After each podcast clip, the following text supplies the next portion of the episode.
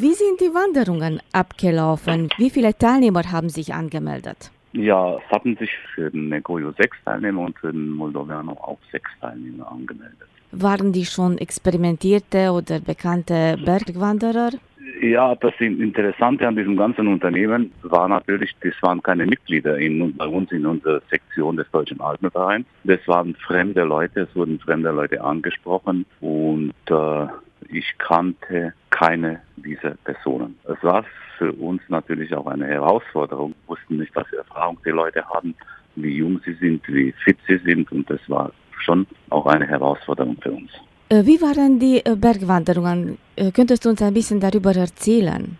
Ja, sicher. Also wir sind, äh, fange ich an mit dem Negoyu. Wir sind äh, in Hermannstadt gestartet, sind zur Negoyu-Hütte gegangen. Dort haben wir übernachtet, eine Nacht, die erste Nacht dort übernachtet. In der Früh sind wir dann so nach dem Frühstück sind wir dann auf, zum Negoyu-Gipfel gegangen. Wir sind von der Negoyu-Hütte auf den Negoyu-Gipfel immerhin fast 1000 Höhenmeter. Und weil die Teilnehmer noch gut drauf waren und fit waren, habe ich kurz entschlossen, nicht der normalen Route runterzukommen vom Negoyo, sondern über das Kirchendach.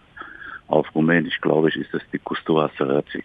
Natürlich war das eine Herausforderung für die Teilnehmer, hat ihnen auch sehr viel Spaß gemacht. Und am Abend wurde dann auch schön gefeiert auf der Negoyo-Hütte, wo wir dann wieder übernachtet haben. Und am nächsten Tag sind wir dann wieder nach Hermannstadt gefahren.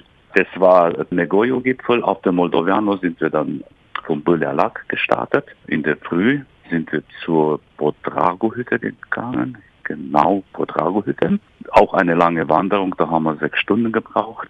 Und auch hier wieder ungefähr 1000 Höhenmeter waren zu bewältigen. Podrago-Hütte haben wir übernachtet. Dann sind wir am nächsten Tag von der Podrago-Hütte zum Moldoviano hinaufgegangen.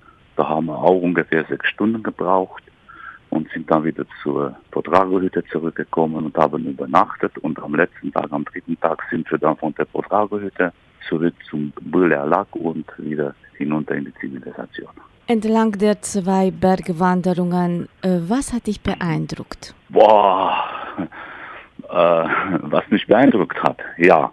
Das war in erster Linie waren das die Teilnehmer, die haben mich beeindruckt. Also es, ist jetzt nicht gang und gäbe bei uns, dass wir immer mit unbekannten Leuten unterwegs sind, dass die sich so in die Gruppe integriert haben, aber auch so ein Interesse an diesen Touren hatten. Das, das, hat, das hat mich sehr beeindruckt. Äh, du hast mal erwähnt, ähm, dass du nicht oft mit unbekannten Leuten unterwegs bist. Welche waren noch deine Bergwanderungen, wenn du uns einiges äh, darüber erzählen könntest. Hans Werner das ist der komplette Name. Ich bin geboren in Deutschkreuz, das ist auf Rumänisch Kritz.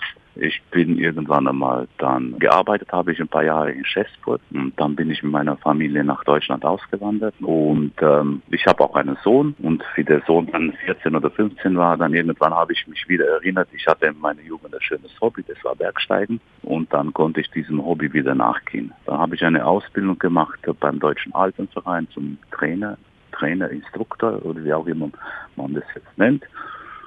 So hat meine, meine zweite Karriere dann angefangen, auf hohe Berge zu gehen. Auf hohe Berge bin ich auch immer der Meinung, da kannst du nur mit, mit Freunden gehen, in die musst du auch Vertrauen haben.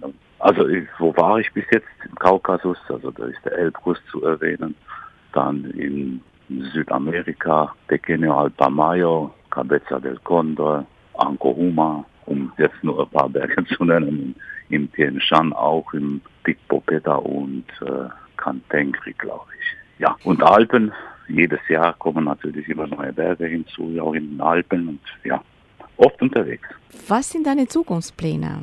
Was möchtest du noch äh, besteigen? Also äh, Zukunftspläne habe ich jetzt, äh, was ich noch besteigen möchte, ja, ich weiß nicht. Ich weiß nicht, das, ist, das werden die spontanen Entscheidungen sein. Also auf ganz hohe Berge kann ich jetzt konditionell, da kann ich nicht mehr mithalten.